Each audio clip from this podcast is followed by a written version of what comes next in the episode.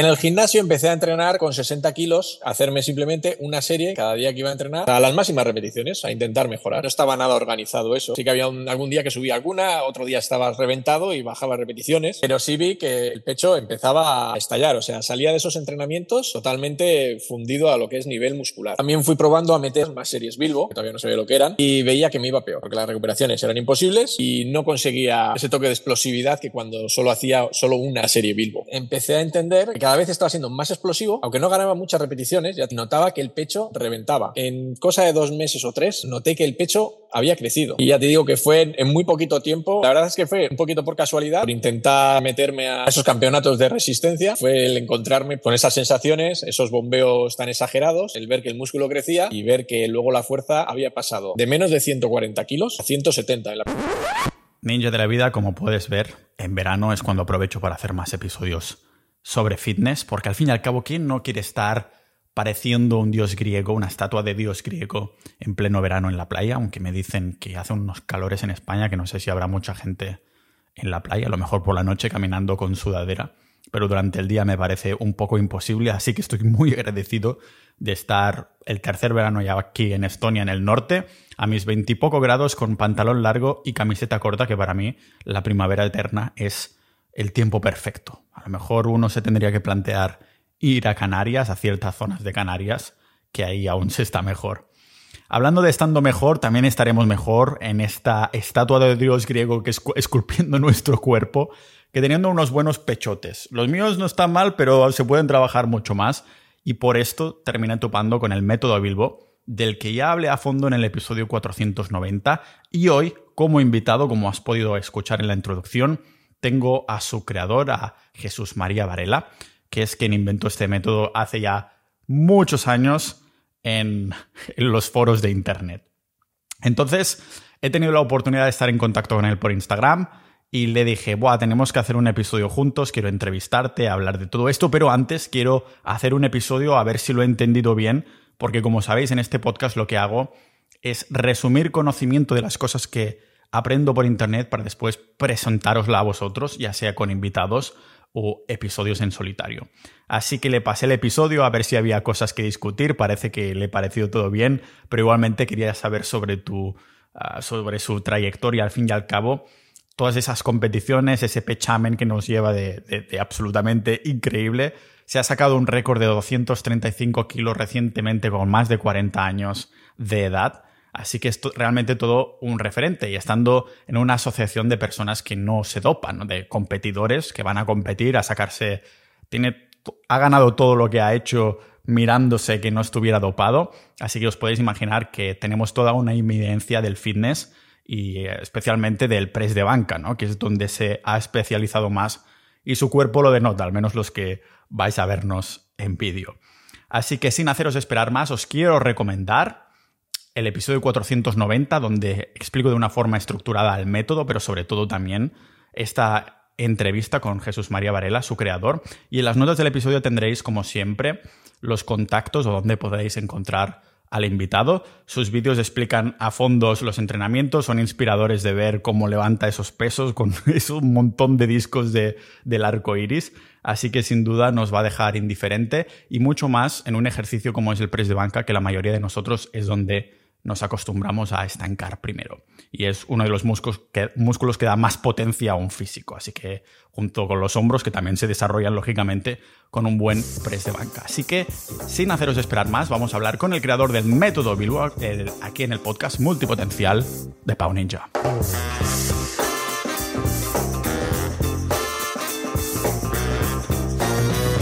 Va bien así perfecto porque, mira, justo ayer publicaba un episodio, una entrevista con una chica de OnlyFans que, que también estaba, o sea, enseñando bastante pecho. Otra, hoy es otro, otro tipo de pecho, ¿no? Más músculo.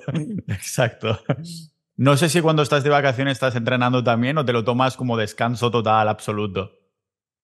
Depende cuándo me pillen las vacaciones. Por ejemplo, ahora estas que me han pillado ya después de haber sacado ese, ese R máximo de 235, es como que he desconectado un poquillo de todo. Sigo entrenando, ahora estoy haciendo flexiones y alguna cosilla más.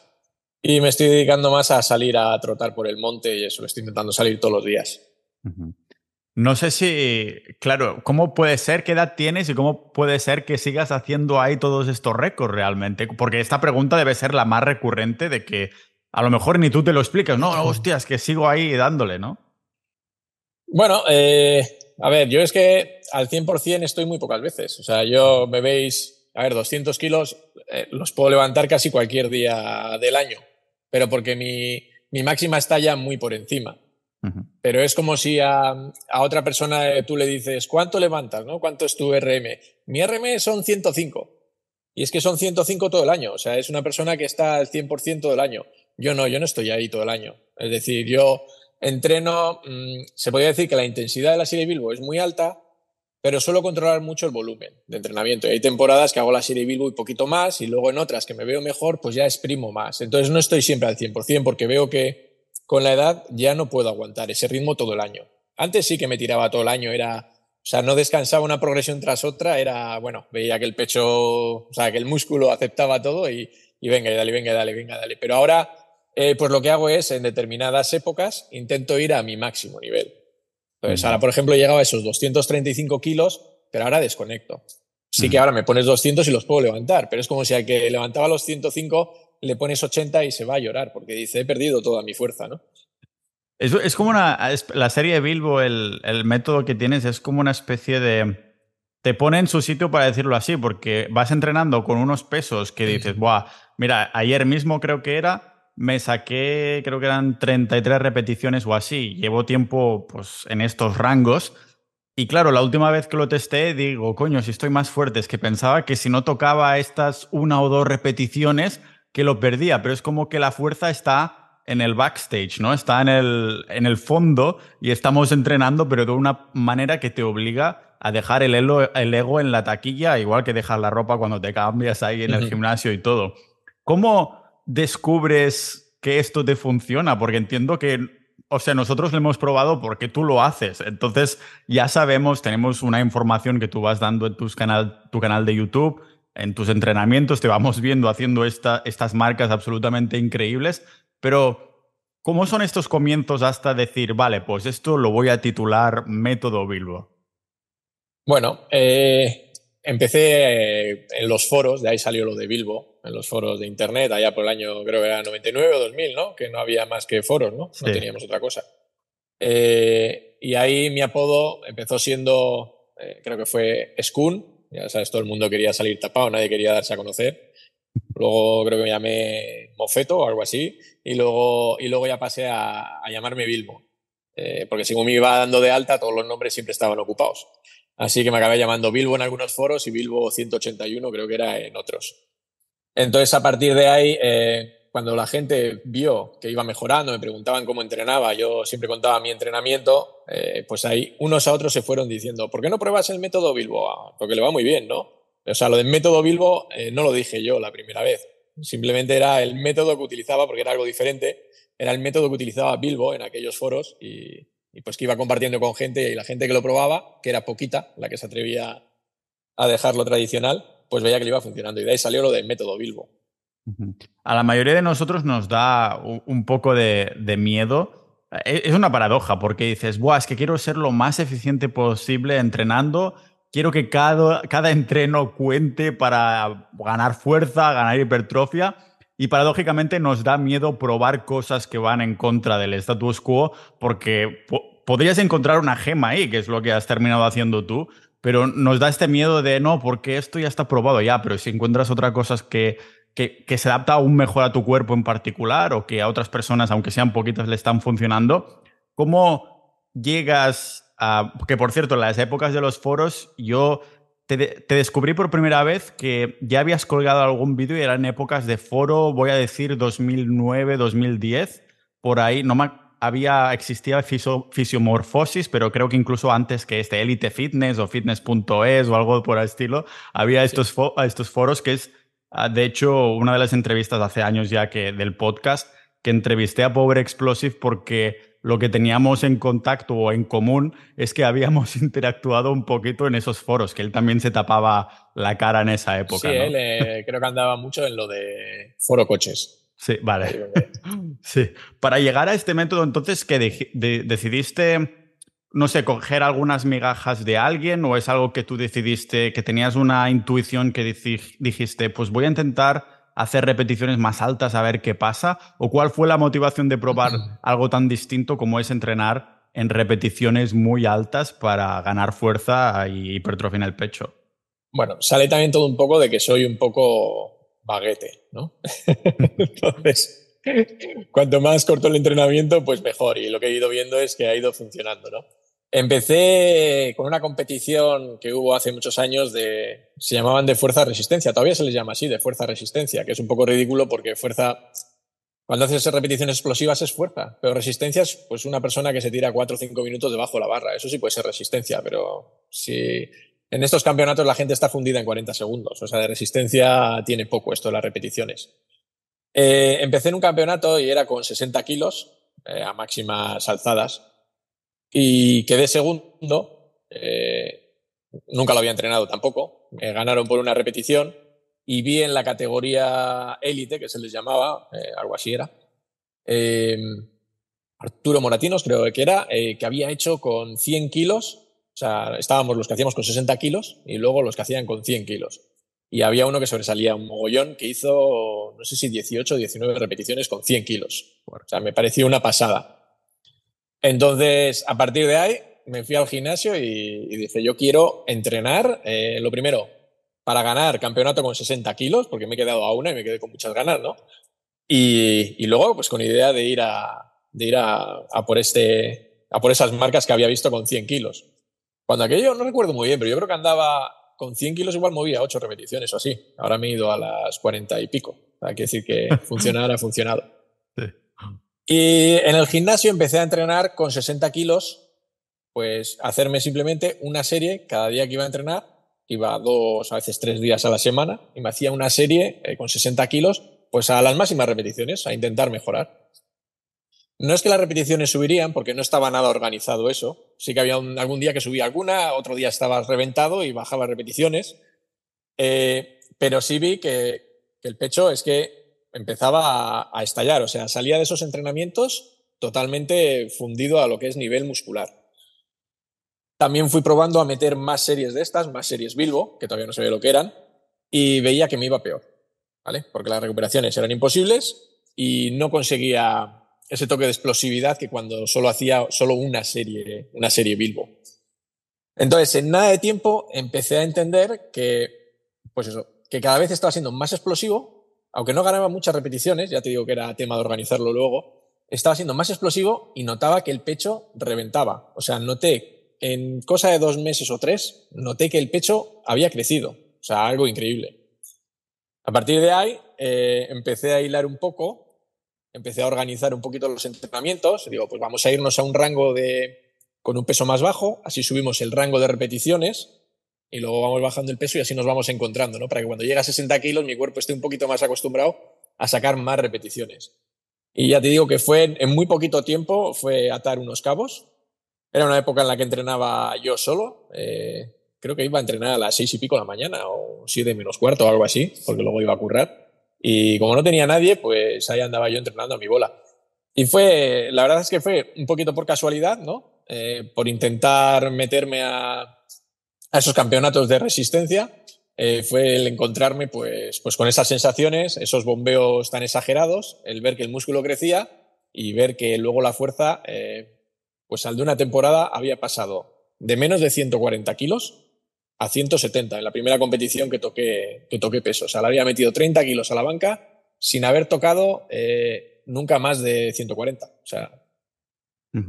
Wow, increíble, ¿no? Y, y, o sea, como un poco por instinto decir, vale, si quiero entrenar a más repeticiones para esta competición que es de altas repeticiones, pues voy a entrenar altas repeticiones y, pensar que algo así como tan simple te da fuerza, no en un Excel que vas diciendo pues pam, pam, pam, pam, sino en el hecho de decir, pues quiero hacer más repeticiones, pues es lo que voy a hacer, ¿no? Al fin y al cabo.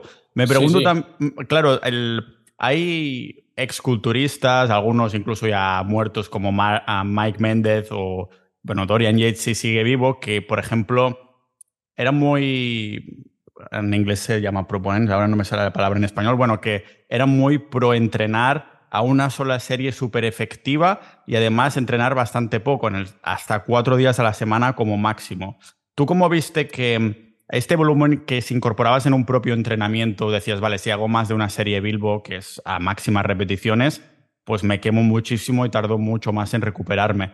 Pero, ¿cómo viste más o menos, y no sé si lo has cambiado en la actualidad, de cuántas veces a la semana tocar ese músculo que estás entrenando haciendo una serie Bilbo? Es decir, dijiste, vale, si lo, lo toco tres veces a la semana ya es demasiado, una a lo mejor es poco, o ¿cómo, ¿cuántas veces a la semana crees que va incluso a lo mejor a personas? Porque sé que ah, siempre estás pues compartiendo las historias de tus seguidores cuando están haciendo las series Bilbo y entonces no sé si tienes feedback de estos seguidores que te dicen, pues a mí me va mejor una vez a la semana, yo tres a la semana recupero perfecto. ¿Has visto que hay algún, algún balance o algún denominador común en cuanto a veces a la semana que tocas el músculo? Sí, eh, dos veces por semana.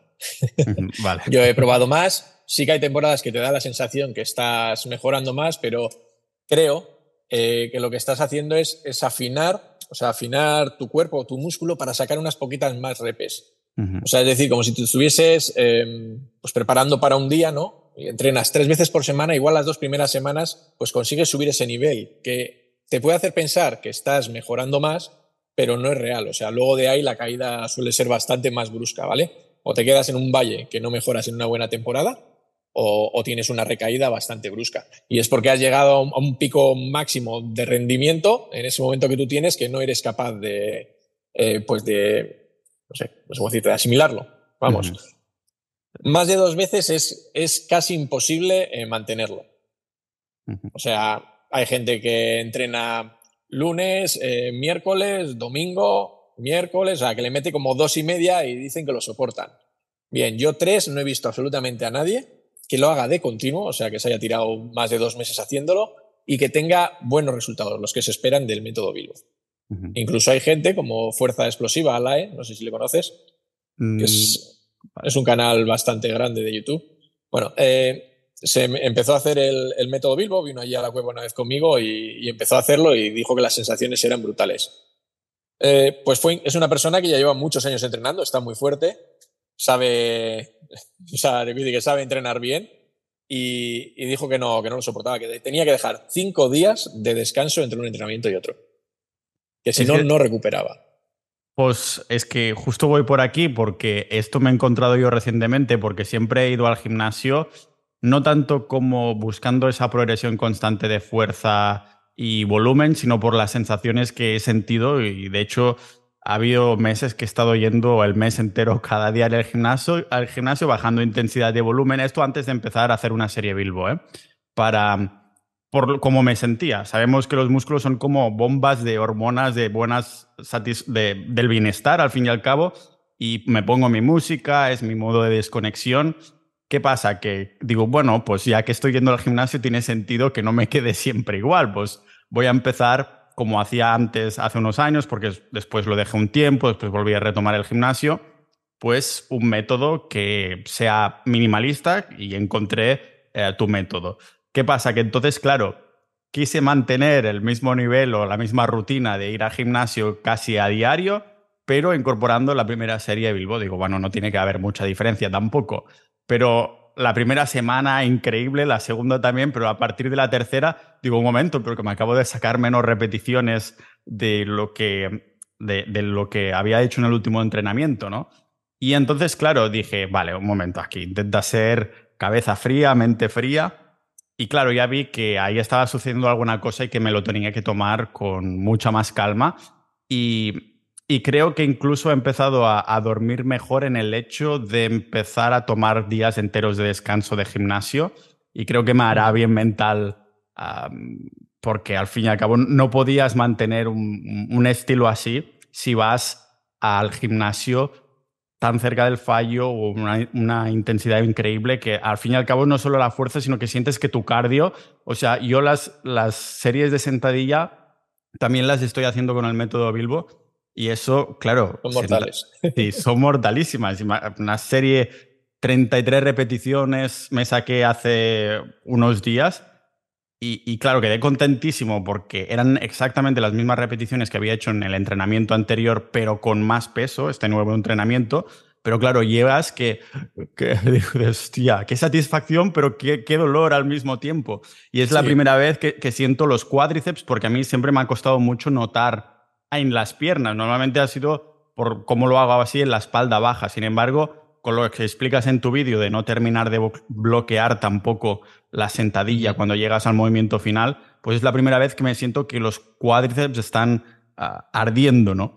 Entonces, no sé si te has encontrado en alguna situación que, que te encuentras con energía, con ganas, con motivación, pero te tienes que decir, un segundo, tira hacia atrás, descansa porque estás viendo que las repeticiones, pues que se ve ahí que no estás progresando, ¿no? No sé si eso ya lo tienes por la mano en el sentido de que priorizas la periodización o priorizas cómo sabes que tienes que organizar el entrenamiento, porque al principio me has dicho, bueno, es que yo he sido baguete y la gracia de la serie Bilbo es que puedo hacer un entreno mega minimalista ir muy poco en 15 minutos y.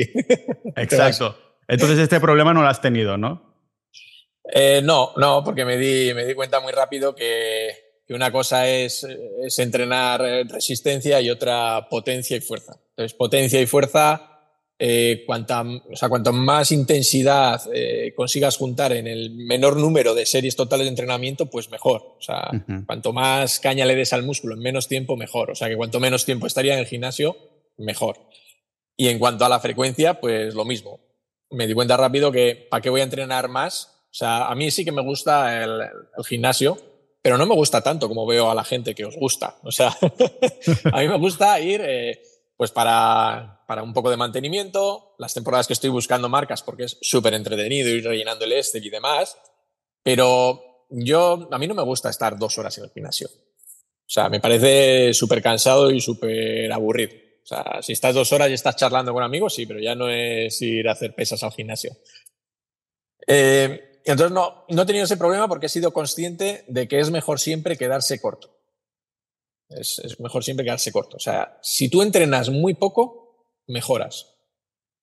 Si entrenas lo máximo que puedes llegar a dar, vas a mejorar. Pero tampoco quiere decir que si entrenas lo máximo que puedes dar, vayas a mejorar más que entrenando un poquito menos porque siempre te va a costar más recuperar.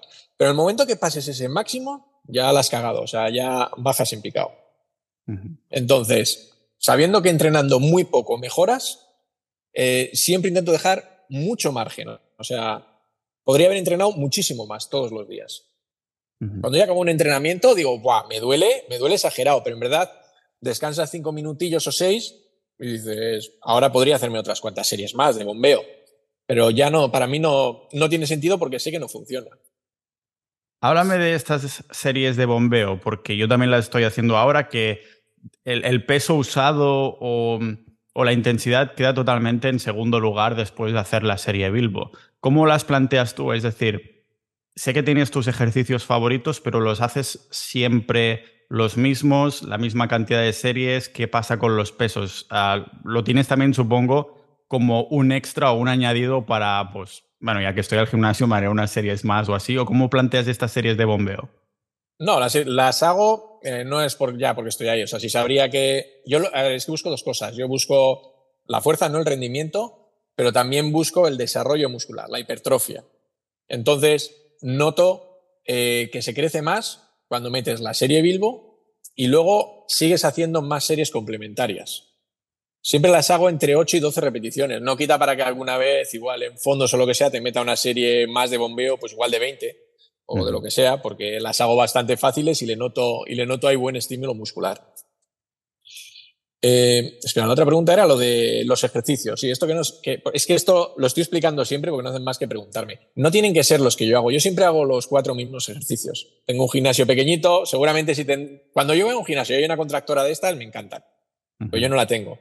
Entonces yo me limito a la banca, los fondos, un inclinado con mancuerna y un cruce de poleas, que además lo hago a una mano porque no tengo dos. Entonces, esos son los ejercicios que yo he elegido porque son en los que mejor estímulo muscular noto, ¿vale? Porque estamos en estas otras series después de la Bilbo, estamos intentando darle eh, pues esas series de bombeo buscando estímulo muscular. Pues aquí tenéis que buscar los ejercicios que mejor os funcionen. Los fondos hechos para pectoral, no para tríceps, para pectoral, son una bomba. O sea, si aprendes a hacerlos, son una bomba. Pero es mejor hacer unas flexiones en el suelo o, un cruce de poleas o cualquier cosa que tú notes más el pectoral si es que en fondos no lo estás notando. Si no lo sabes hacer, es decir, si tú haces fondos para pecho y estás notando los tríceps, pues no los hagas. Haz otro ejercicio en el que notes eh, ese buen bombeo de, de pectoral. O sea, que los ejercicios son de libre elección. Sí que hay unos ejercicios, de saberlos hacer todos bien, hay unos ejercicios que son mejores que otros, pero no para todo el mundo tiene por qué ser igual. Y no sé si me dejo algo más en el tintero. No, creo que no. Ah, de hecho, quería ir por aquí también porque entiendo entonces que, bueno, no solo por tener un gimnasio más limitado en cuanto a máquinas o elección de ejercicios, sino también porque son esos ejercicios en los que tú sientes que conectas más y si conectas más que, el pecho o que el músculo te trabaja mejor, entiendo. y, yo soy totalmente, digo exactamente lo mismo, o sea, tiene todo el sentido del mundo casarte, para llamarlo así, con esos ejercicios que dices, ¡buah, qué bien me siento! Noto el músculo trabajando a la perfección, antes que lo que dicen los libros o de no, porque tienes que tocar el músculo por aquí, por la derecha, por la izquierda y por abajo y tendrás el mejor entreno completo. Yo soy más de, hostia, si lo sientes muy bien así, mejor que te hagas cinco series ahí que no una cada uno de los ejercicios, ¿no? Sí. No sé si. Bueno, de hecho, yo tengo el pecho alto, yo no lo tengo muy desarrollado. Pero es que cada vez que he intentado meter ejercicios para trabajar un poco más alto, o lo que sea, a mí los hombros me sufren mucho. Entonces, yo ya tengo, ya voy para 46 años y yo lo que quiero ir al gimnasio es a disfrutar. O sea, hago los ejercicios que más me gustan. Cada vez, por ejemplo, hago menos pierna porque con mis hernias discales me suele dar bastante problemas. Así que suelo ir a correr al monte. O sea, para que te hagas una idea. Voy haciendo lo que, por lo que voy encontrando adaptado a mí. En lo que mejores sensaciones tengo. Una de las cosas que todos los que vamos al gimnasio queremos es lo que has mencionado, hipertrofia. Bueno, yo lo, llamo directamente estética, ¿no? Porque un poquito más grande siempre queda más estético. Y siempre digo que si el gimnasio nos hiciera más feos, no iríamos. y, por aquí también quiero preguntarte, porque claro, es, es absolutamente indiscutible que te has sacado unos récords increíbles de banca, que de esto también te quiero preguntar. Y lógicamente, pues los que nos vean en vídeo dirán, hostia, el cabrón, qué pectorales tiene, tiene y todo. Sí, Entonces, se me ha pasado un poco esto. ¿Crees que eso es, lo asocias o a la serie Bilbo o a las series de bombeo o a la combinación de todas estas cosas? Eh, la combinación. Vale. Y de elegir primero una de la serie Bilbo. Porque yo siempre había entrenado a series de 8 o 12 repeticiones toda la vida y nunca, nunca había tenido ni estas sensaciones ni este desarrollo muscular.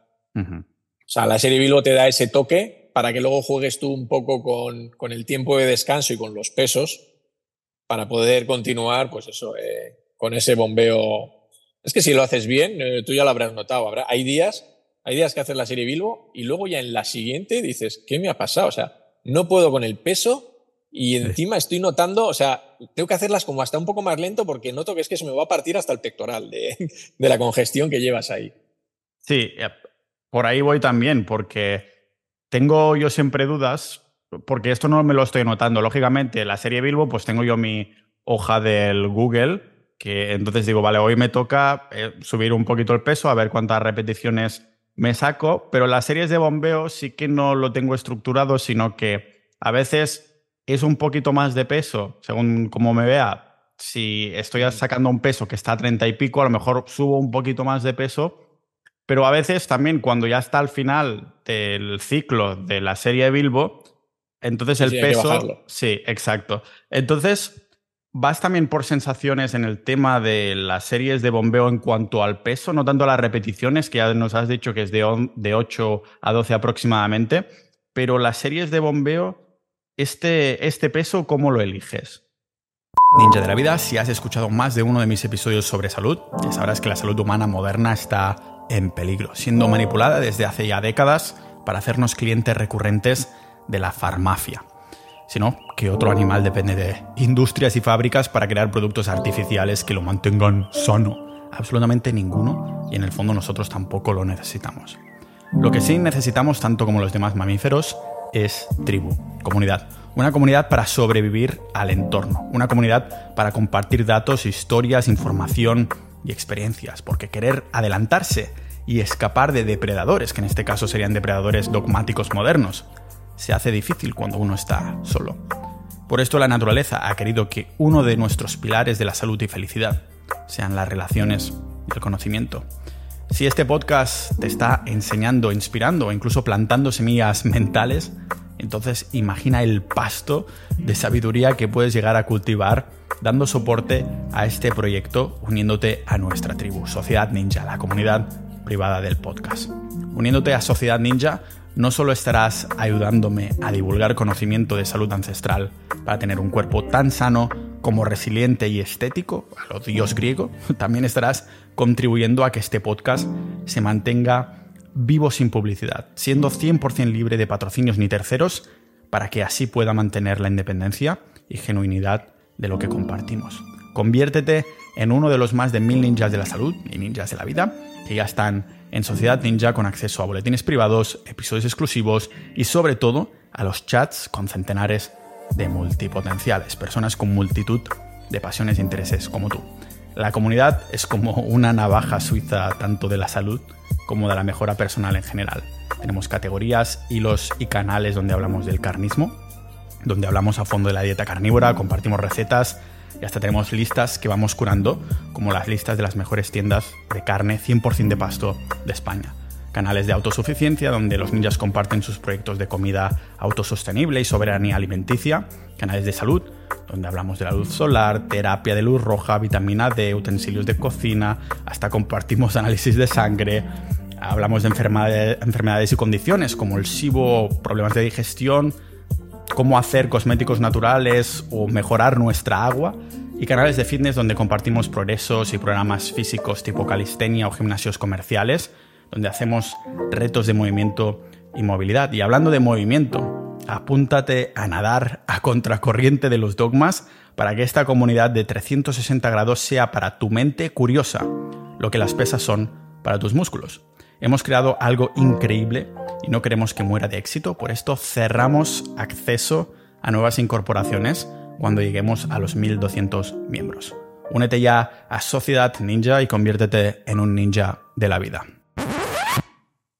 Bueno, lo tienes que ir ajustando en cada entrenamiento. Eh, luego ya te conoces. O sea, yo ya, después de hacer una serie Bilbo, ya sé que estoy, pues, digo, joder, igual te has hecho, pues con 120 kilos, eh, igual me salen 30 repeticiones pues digo yo, madre mía, o sea, tengo ya el pecho ya reventado, eh, sé que con 140 de primeras yo paso las 20, pero si meto después de 120, 30 repeticiones, meto 140, no llego a 8. O sea, digo, voy a meterle un poquito más, voy a meterle solo 130, eh, porque sé que me voy a quedar entre 8 o 9 y normalmente pues lo suelo clavar, pero porque ya me conozco de otras veces, son muchos años entrenando.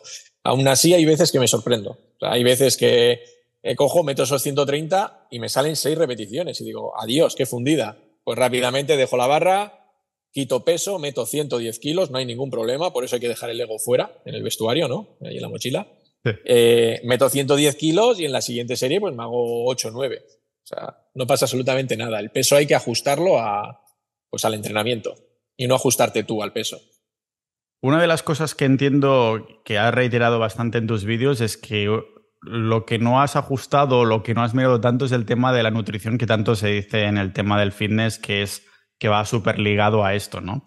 Ah, uno de los memes o de las bromas que tienes en tu canal es el tema de las napolitanas. No sé cómo, si nos puedes explicar un poco esto, de dónde salió, qué es, qué es esto. Bueno, salió de. Eh, si andabas en los foros, ya sabes que yo he tenido pues como una guerrilla interna siempre entre la gente con titulación en esto del fitness en cuanto a entrenamientos eh, pues me atacaba mucho. Entonces, una vez ya que el método Bilbo se fue abriendo camino, que ya no hay quien lo pare, ¿no? Porque ya eh, hay miles de personas por todo el mundo entrenando con él, hay equipos de, culturismo natural, equipo Titan Series, que es uno, está creo que entre los tres mejores del mundo. Eh, está en todos sus alumnos, lo está implementando en algunos de los ejercicios. O sea, no, no es que todo sea el método Bilbo, ¿no? Pero en muchos ejercicios, sobre todo para pectoral, se lo meten a todos los, a todos los alumnos. Pues bueno, una vez que ahí ya no me podía meter mucha caña, pues empezó con el tema de, la nutrición. Y bueno, lo de las napolitanas pues es como un meme, porque está claro que no todos los días como napolitanas. Pero, pero vamos, que ni tengo conocimientos de nutrición tampoco, ni, ni me cuido en exceso. Entonces, cuando alguna vez me atacaban un poquillo por ahí, ¿no? Que son ataques, vamos a ver, esto de internet ya sabes cómo es, ¿no? Un poco de, que te hacen un poco de bullying los, los haters, pues qué mejor que echarte una risa. Si tengo algún vídeo por ahí, pues comiendo napolitanas y demás. De ahí sale, pero no es, no es que, que me pase el día comiendo napolitanas. Sí que es verdad que todas las semanas cae, cae alguna, ¿no? Pero, pero no es, no es así. Y en cuanto a cuidar la alimentación, pues de lunes a viernes eh, me cuido bastante en no quedarme corto de proteínas. O sea, tomo muchísima cantidad de batidos de proteínas, porque, porque la verdad es que yo la comida como lo que hay todos los días normal y controlo esa cantidad de proteínas siempre con suplementación. Siempre intento estar por encima de 2,5 gramos de, de, proteína por cada kilo de peso corporal. Entender que esto es cuando estás metido en, eh, en ese vorágine de intentar eh, superar marcas, de intentar crecer. O sea, cuando estás entrenando fuerte y bien. Tampoco le veo sentido que una persona. Pues, por ejemplo, yo ahora, ahora tampoco estoy tomando esa cantidad de proteína. Estoy saliendo a correr, estoy aquí de vacaciones y demás. Pues sí que me hago algún batidillo de proteínas, pero tampoco estoy centrado en intentar siempre estar por encima de esos dos y medio, porque ahora no tendría ningún sentido. O sea, el conocimiento sobre nutrición no tengo, pero lo básico sí. Y para el tema de fuerza y demás, eh, y de hipertrofia, eh, es más que suficiente.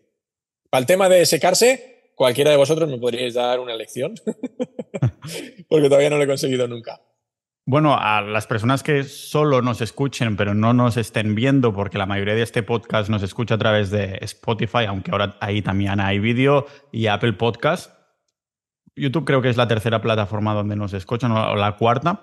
Pero los que solo nos escuchen dirán, bueno, claro, me suena que será un tío de estos de 250 kilos, claro, 235 kilos de peso de pecho, pues tampoco lo veo tan así. Sin embargo, ¿cuánto mides y cuánto estás pesando? Sé que del peso corporal que tienes tú, a lo mejor un 50% es pectoral, ¿no? Sí, más o menos. pues eh, ahora estoy en, en 88 kilos.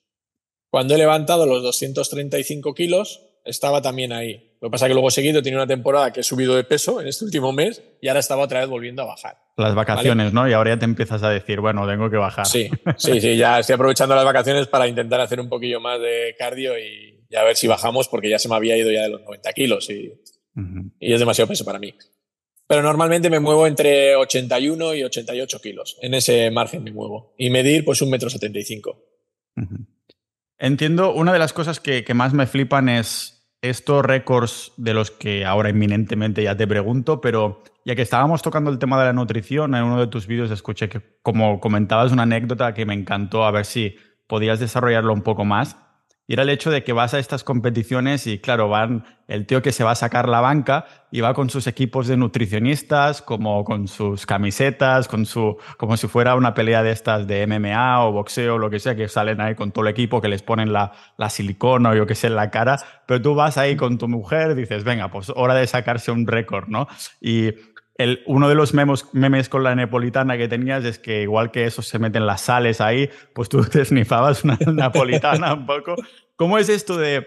Supongo que te sorprendió hasta a ti, ¿no? No sé si tuviste un poco de miedo, incluso el hecho de tus primeras competiciones, ver a toda esta gente tan profesional antes de empezar a levantar, estoy hablando, con sus equipos, dices, mierda, a ver si habré obviado la nutrición o, no, o estabas totalmente confiado que ibas a sacar de ahí tus kilos. Eh, siempre he estado muy confiado porque, eh, o sea, en las, competiciones siempre he ido bastante por encima del resto de competidores. Entonces, pues eh, siempre he tenido muy buen rollo con todo el mundo y, o sea, no ha habido tampoco una rivalidad muy fuerte en las competiciones, ¿no? La verdad es que siempre he tenido pues bastante buen rollo y bastantes colegas. Entonces, muchos de esos colegas pues son los que van todos preparados, que están escuchando música, se tapan con el gorro, los ves sentados allí al fondo, otros, bueno, algunos hasta boxea ahí mirándose en un espejo si pilla allí en el gimnasio al fondo. o sea, van como súper metidos en el, en el papel. Y bueno, pues sí, uno de los, uno de los memes es ese, ¿no? El, la falta de concentración que tengo yo en las competiciones. En verdad, o sea, es que una competición de powerlifting tampoco hay que darle muchas vueltas. Yo creo que vas a sacar lo que hayas entrenado y lo que tengas. No es. Eh, no, es, no es azar, no es, no es que te vaya a salir eh, bien o mal. Si te sale una competición mal es porque no eras muy realista con lo que llevabas. Puedes tener un mal día y haberte puesto malo. Pero si tú estás para 195, no vas a levantar 200 ni tampoco te vas a quedar con 185. Por mucho que snifes el amoníaco ese o, o porque estés pegando golpes en el banco o, o porque te peguen una paliza, que a veces te pegan una paliza, te dan unas palmadas fuertes en la espalda para, para que tires más fuerte. Eso no va a hacer que de 195 pases a, a 210, ni mucho menos.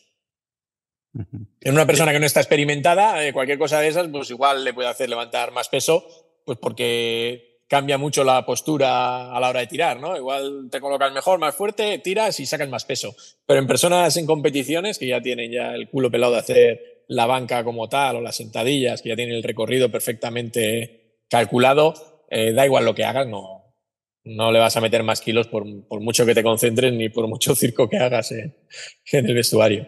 Claro, a mí esto estoy totalmente de acuerdo. La única diferencia cuando noto que digo, si la situación hubiera sido algo distinto, me hubiera sacado una o dos repeticiones menos, es cuando descubro una canción de rock nueva que, ¿sabes? Esa canción que dices, la acabo de descubrir, me encanta tanto y me da tanta energía uh -huh. y motivación que no dejo de repetirla hasta que te cansas de escucharla 20 veces por segundo.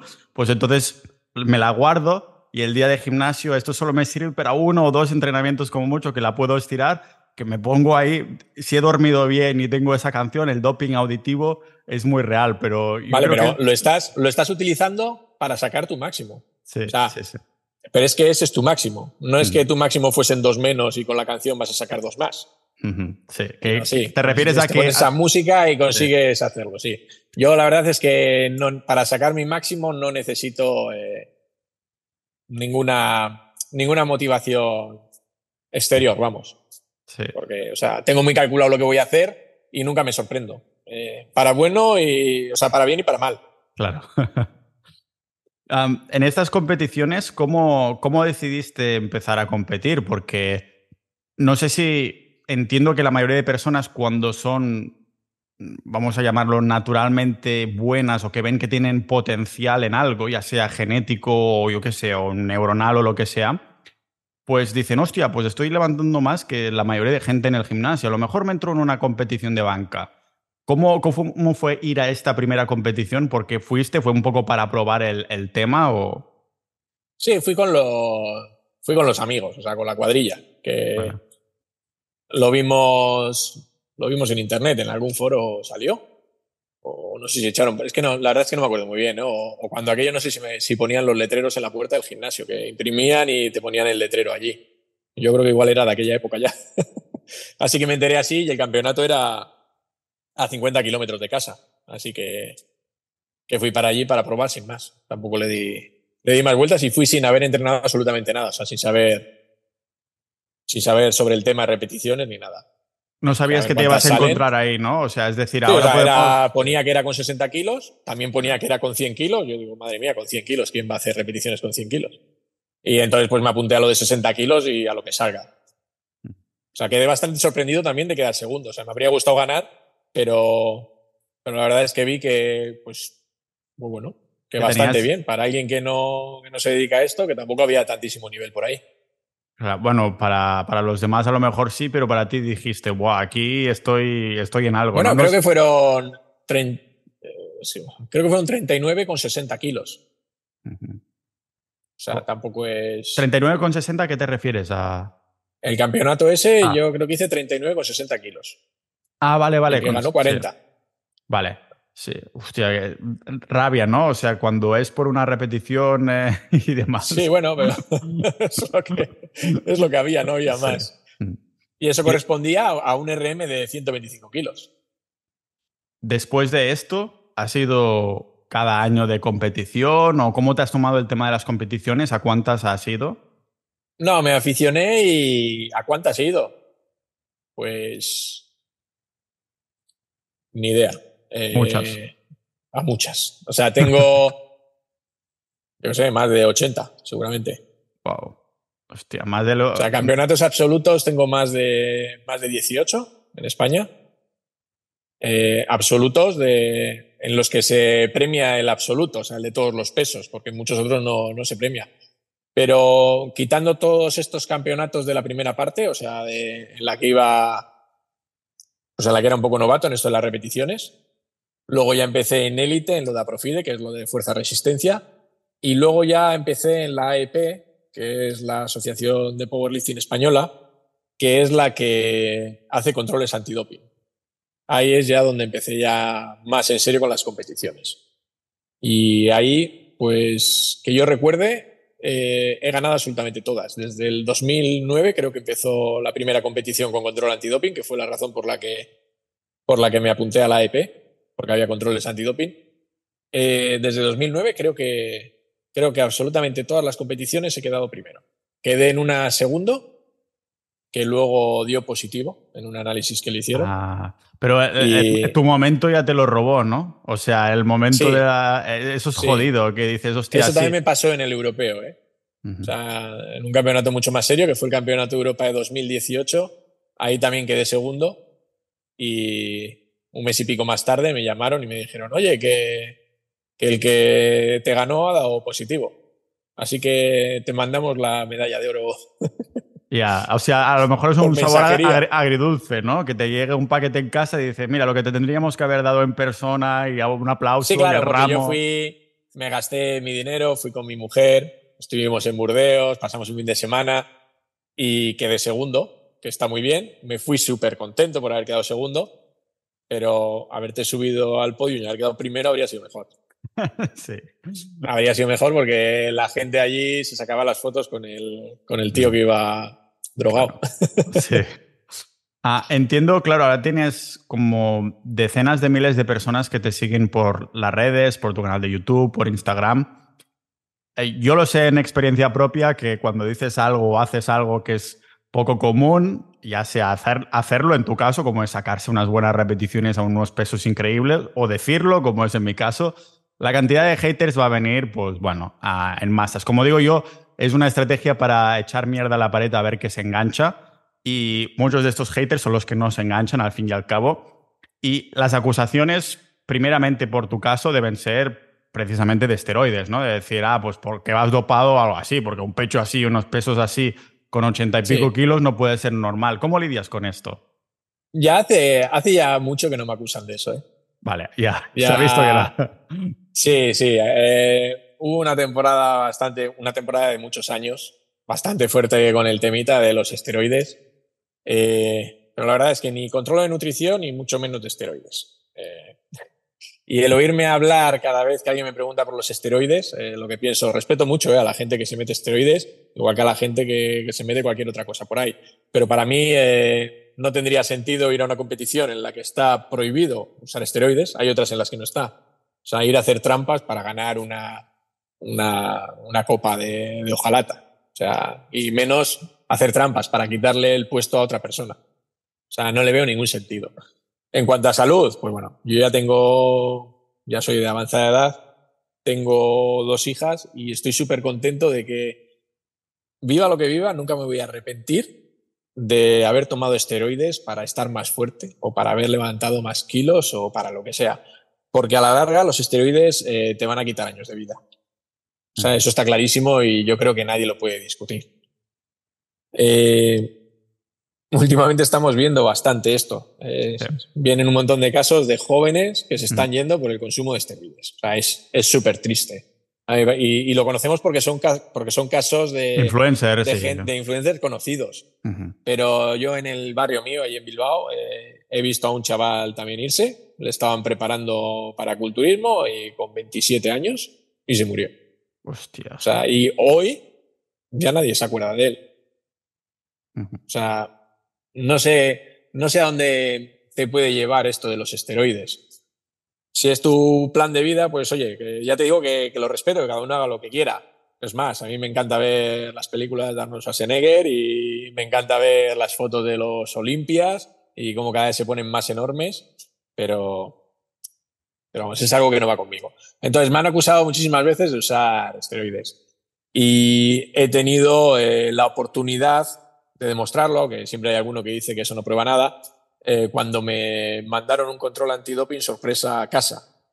a las 6 de la mañana vino un médico desde Madrid a hacerme un control, un control antidoping cuando me estaba preparando para batir el récord de España en, en la Copa de Power Explosive, que, que fue en Alcorcón o por ahí, no sé dónde fue. Bueno. Eh, la cosa era una Copa de España, iba yo a por el récord de España en mi categoría y unos días antes me vino un médico a casa y me hizo un control antidoping.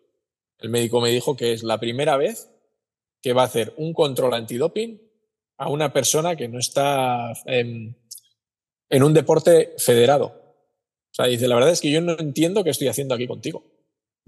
Dice, si yo no sé ni quién eres, o sea, nunca había oído hablar de ti, ni estás en la lista de deportistas eh, que están en federaciones, porque la AEP es una asociación, no es una federación. O sea, he tenido mucho hater con eso del dopaje y mucha gente interesada en intentar, que, intentar encontrarme algo. O sea, porque esa, ese, ese control antidoping ha costado un montón de dinero. Mandar a un tío desde Madrid de madrugada, que a las seis ya estaba, ya estaba con el dedo así en el timbre, eh, para llevarse el, botecito de orina otra vez de vuelta para allá. Y bueno, al final, eh, pues, pues todas esas cosas, como las muestro en YouTube, al igual que todo lo que me pasa, eh, pues creo que, creo que la gente se ha cansado ya un poquito de acusarme de eso. ¿Has monetizado el pecho? Es decir, has eh, todo lo que es la serie Bilbo, tu marca personal, el hecho de centrarte en esto, ah, entiendo que, bueno, con el tema de la afiliación y esta cosa, porque en el, en el podcast hablamos de todos estos temas también, no sé si te dedicas exclusivamente a esto o tienes trabajo y aparte esto es como tu side project o el side business, para llamarlo así. Bueno, eh, esta es otra de las cosas por la que los haters tienen poco donde atacar. Mm, yo el método Bilbo eh, siempre lo ofrezco gratis. Todo el que me escribe por Instagram en privado, yo le paso todos los enlaces que necesite para poner en marcha el método Bilbo. Y a los entrenadores que cobran a sus clientes por entrenar, yo les paso toda la información que tengo para que puedan hacerlo. Yo nunca he cobrado una asesoría a nadie, nunca he cobrado a nadie por nada. Eh, lo único por lo que cobro es por la monetización de YouTube, que suele ser, me suelen pagar como 120 euros o 150 al mes, es lo que recauda el canal de YouTube. Y, y por lo de Procis, por lo de eh, Procis me. Paga una comisión. Tengo un acuerdo con Procis que metes el cupón Bilbotín. Bueno, no voy, a, meter la propaganda aquí, pero con, eso la gente me puede ayudar. compran con mi cupón y ahí pues me dan algo de dinero y me dan toda la suplementación que necesito. Por lo demás, eh, no he cobrado absolutamente nunca nada a nadie. Yo soy fontanero, trabajo en la construcción y todo esto para mí es, es un hobby. O sea, no, no he monetizado más. Entiendo entonces que estás haciendo también un trabajo físico, ¿no? ¿Cómo influencia esto a la hora de entrenar o sobre todo cuando te estás preparando por competiciones? Pues controlando un poquito ese trabajo. Sí que es trabajo físico, o sea, trabajo en la obra, pero no es trabajo como pues, toda esta gente. Me escriben muchos chavales que pues, se, tiran un día entero eh, haciendo rozas en paredes o poniendo pladur para arriba, para abajo o desescombrando. Mi trabajo no es tan físico. O sea, si he tenido alguna semana en la que me ha tocado eh, desescombrar o llevar rollos de la asfáltica que pesan muchísimo y un trabajo muy físico al sol, la verdad es que el entrenamiento, eh, o sea, lo dejo al mínimo. O sea, igual una serie Bilbo, una serie Bilbo y, me, y, me, y me piro. Y la hago como por obligación. O sea, cuando tienes un trabajo físico muy fuerte, creo que lo del gimnasio es, es muy difícil de, de compaginar.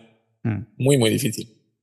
Eso sí, el hecho de tener un trabajo físico debe hacer que duermas como un bebé, ¿no? Porque debes llegar a casa reventado si encima añades el gimnasio. Hace, hace años sí dormía bien, ahora ya no. Desde tengo lo del hipotiroidismo y la verdad es que duermo bastante mal, eh, como bastantes poquitas calorías, o sea, todo lo que no quería llegar yo está llegando con la edad ya. Cosas de la edad. yo normalmente ya lo de las calorías, por ejemplo, lo de dormir duermo muy mal. Y lo de las calorías, pues yo con 2.500 calorías eh, haciendo todo el día trabajando y el entrenamiento normal que hago, con 2.500 calorías estoy, estoy en mantenimiento, vamos. No bajo ni un gramo. Vale. para que te hagas idea, la gente que anda comiendo 4.000 o Sí, sí, un montón. El, ah, ¿Cómo ves entonces el tema de.? Porque nos está sacando marcas cada año y entonces, claro, no sabemos dónde está el límite y no sé si tú lo sabes, cuáles son la proyección en tema de entrenamiento en los próximos años, porque no sé si lo haces ahora ya por hábito de, bueno, me voy al gimnasio a hacer una serieta Bilbo y tal, o estás siempre con la mente pensando, hostia, a ver los 240 ahora cuando vienen. Sí, sí, estoy siempre con, estoy siempre con eso en mente. Eh, pero lo tengo en mente solo, no ni me acerco a ellos. O sea, he levantado esos 235 y, o sea, yo no voy a volver a tocar peso. Peso me refiero a 150 kilos, yo va a ser muy raro que toque en los siguientes meses. O sea, luego una vez ya empiece la preparación, pues yo empiezo con mis series Bilbo igual con 80 kilos, fíjate que igual es el 35% de mi RM aproximadamente. Y, y, voy metiendo ahí progresiones y voy viendo por dónde van los tiros.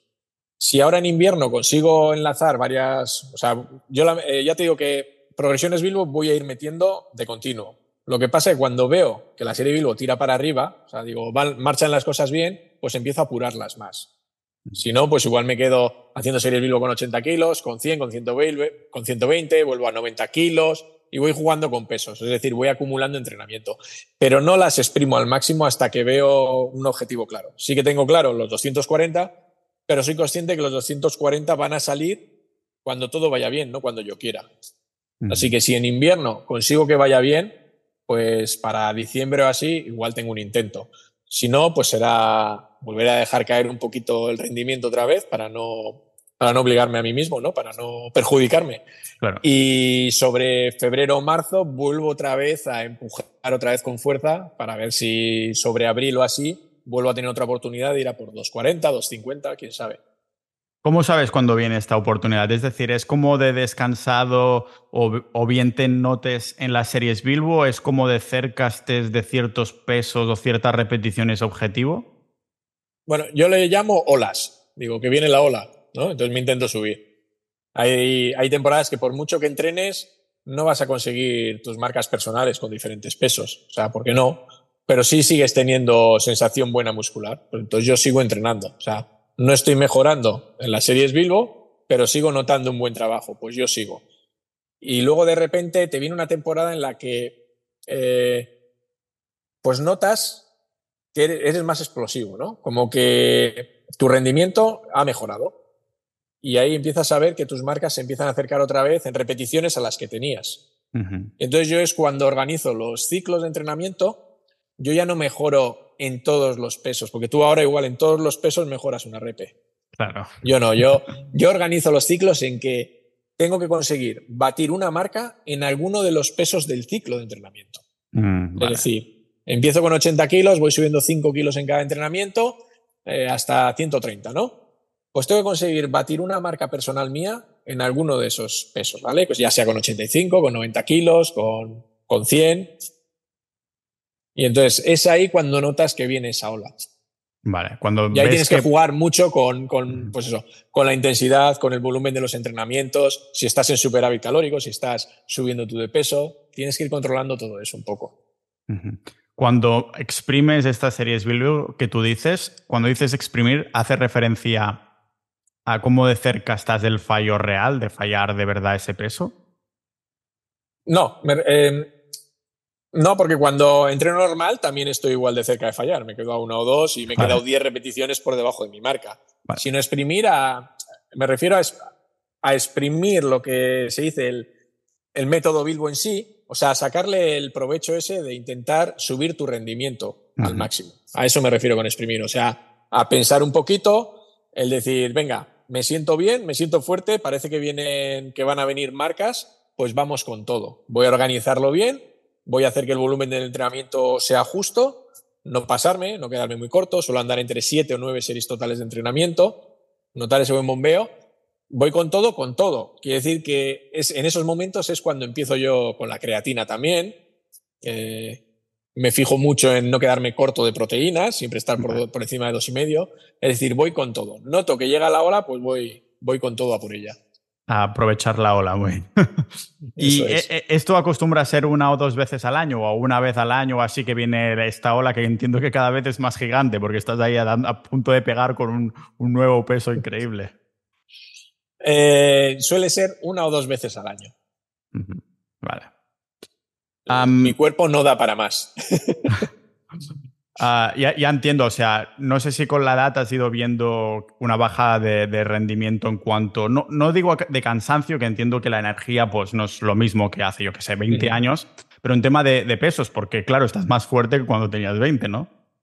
Sí, claro, ahora, pues eh, antes mi RM era 125 kilos y ahora con 125, pues eso, te puedo hacer 25 repeticiones o 30. O sea, en verdad me está costando lo mismo que si en aquella época hubiese cogido 70 kilos y hubiese hecho repeticiones. En verdad, el esfuerzo viene a ser el mismo. O sea, a mí me veis tirar con 150 kilos un montón de repeticiones, pero me estoy esforzando lo mismo que un chaval que tira con 80 kilos las mismas repeticiones. Entonces te ves que podrías tener 70 años y sacarte ya los 300 kilos de banca o como... Eh, si te fijas en la progresión de subida de pesos, es que es bastante lineal. O sea, lo del método Bilbo, eh, la mira, lo miras a lo largo de los años y es bastante lineal. Sí que al principio la mejora es más fuerte, pero si sabes controlar un poquito los, los entrenamientos, todo lo que te digo, aprovechar esos picos de rendimientos y demás, ves que todos los años es bastante lineal. Sí que ha habido algún año que no he mejorado nada, o incluso empeorado, cuando me sacudió lo de las hernias discales, tuve unos años bastante malos, pero si me deja entrenar, eh, yo siempre le voy sacando más o menos los mismos kilos eh, cada año. Cada año, cada dos años, ¿vale? O sea, mirándolo un poco más, así más abierto, no solo a un año. De 125, o sea, anteriormente creo que pasé de 115 a 125. Saqué ese mismo año, creo que al final 127 y medio. Y ahora han venido los, los dos, eh, perdón, 100 no, 200, hablamos de 200. De 225, o sea, 215, 225 227 y medio y otra vez a 235. O sea, vuelvo a pegar un salto de, de 7 kilos y medio o 10. ¿En qué periodo, perdona, en, qué periodo este salto? Eh, pues cada uno de los saltos ha sido un año y pico, dos. Wow. Y le he metido esos, esos 10 kilos. la gente dice, jo, yo no voy a estar dos años para meterle 10 kilos a la banca. Bueno, todo suma. Yo firmo por, por seguir así. Yo, antes que firmar en seguir a lo de siempre y estar siempre estancado, que parece que mejoras, que vuelves abajo, que es lo que pasa a la mayoría de la gente le pasa esto con la banca. Es uno de los, si te fijas incluso en los powerlifters que hacen los tres ah, compuestos, siempre es donde hay más problemas de mejora, es precisamente en la banca. es curioso verlo, es curioso verlo. Y después vienes tú con, con un método totalmente, buah, como que rompe todos los patrones, los esquemas que vemos por ahí y bueno, incita precisamente a esto, un poco, quizás leer menos, experimentar más, a ver cómo te sientes y, volver al sentido común, a, los básicos de cómo te estás sintiendo y, la paciencia. Claro. Hay que adaptarlo a cada uno. Pero todos los entrenamientos, ¿eh? no solo el método Bilbo. Todos los entrenamientos hay que adaptarlo a cada uno. Al igual que yo digo lo del método Bilbo, empezar con el 50% es algo como genérico. ¿Vale? Para que, porque todo el mundo quiere eso, quiere que le des porcentajes, quiere que les des pesos ya puestos. Quiere el Excel ya para él. Eso es, lo quiere ya planeado. De ahí sale lo del Excel. Lo del Excel en verdad no tenía ni que existir. Está muy bien para que la gente lleve sus apuntes, pero el método Vilo es algo que lo tienes que ir escribiendo tú después de cada entrenamiento. Entonces, quieren que les digas con qué empezar. Bueno, pues empieza con el 50%, que es un peso con el que vas a poder mejorar, pero poder puedes empezar con el 35% de tu RM. Pero ¿cómo voy a empezar a contar poco peso? Porque es ahí donde viene el problema. Por eso lo de empezar con el 50%. Es para que la gente se vaya metiendo en el, el propio método y lo vaya entendiendo. Y después de dos ciclos, normalmente la gente ya saca sus conclusiones y eh, vuela. Eh, exactamente lo que iba a decir. Que prueben dos ciclos y después ya serán menos reticentes a decir, hostia, pues a lo mejor 35%, a ver si, si mejoro más. Ah, seguro. digo, si lo único que puedes perder probando el método Bilbo durante tres meses es el tiempo. Y tampoco es tanto, porque si llevas un montón de meses y no te levantas, levantas tanto. Por eso. Bueno, esperamos que a las personas les sirva tanto el episodio que, hice como esta conversación y sobre todo el, el canal de Jesús María Varela, que vamos a dejar, como siempre, las notas del episodio. ¿Dónde puede encontrarte la gente aparte de tu canal de YouTube? Bueno, eh, con Bilbotín me pueden encontrar en YouTube, en Instagram y en TikTok, que apenas lo uso, porque la verdad es que ahí sí que ahí sí que te cae hate y no es, es, imposible, es imposible de controlarlo, o sea, es terrible, o sea, es terrible los miles de mensajes que, que pueden caer ahí. Pero bueno, donde más, donde más eh, activo estoy y más puedo eh, contestar y seguir un poquito así a la gente es en Instagram con Bilbo Team. Pues perfecto, muchas gracias por hacernos tiempo hoy. Esperamos que la gente también dé un poco de tiempo para probar el método Bilbo. Y nada, un placer a toda la información que compartes, que nos, nos enseña mucho en muchos aspectos, así que te lo agradezco un montón. Pues nada, muchas gracias a ti y a todos los que nos están escuchando. Venga, un abrazo. Adiós. Venga, un abrazo.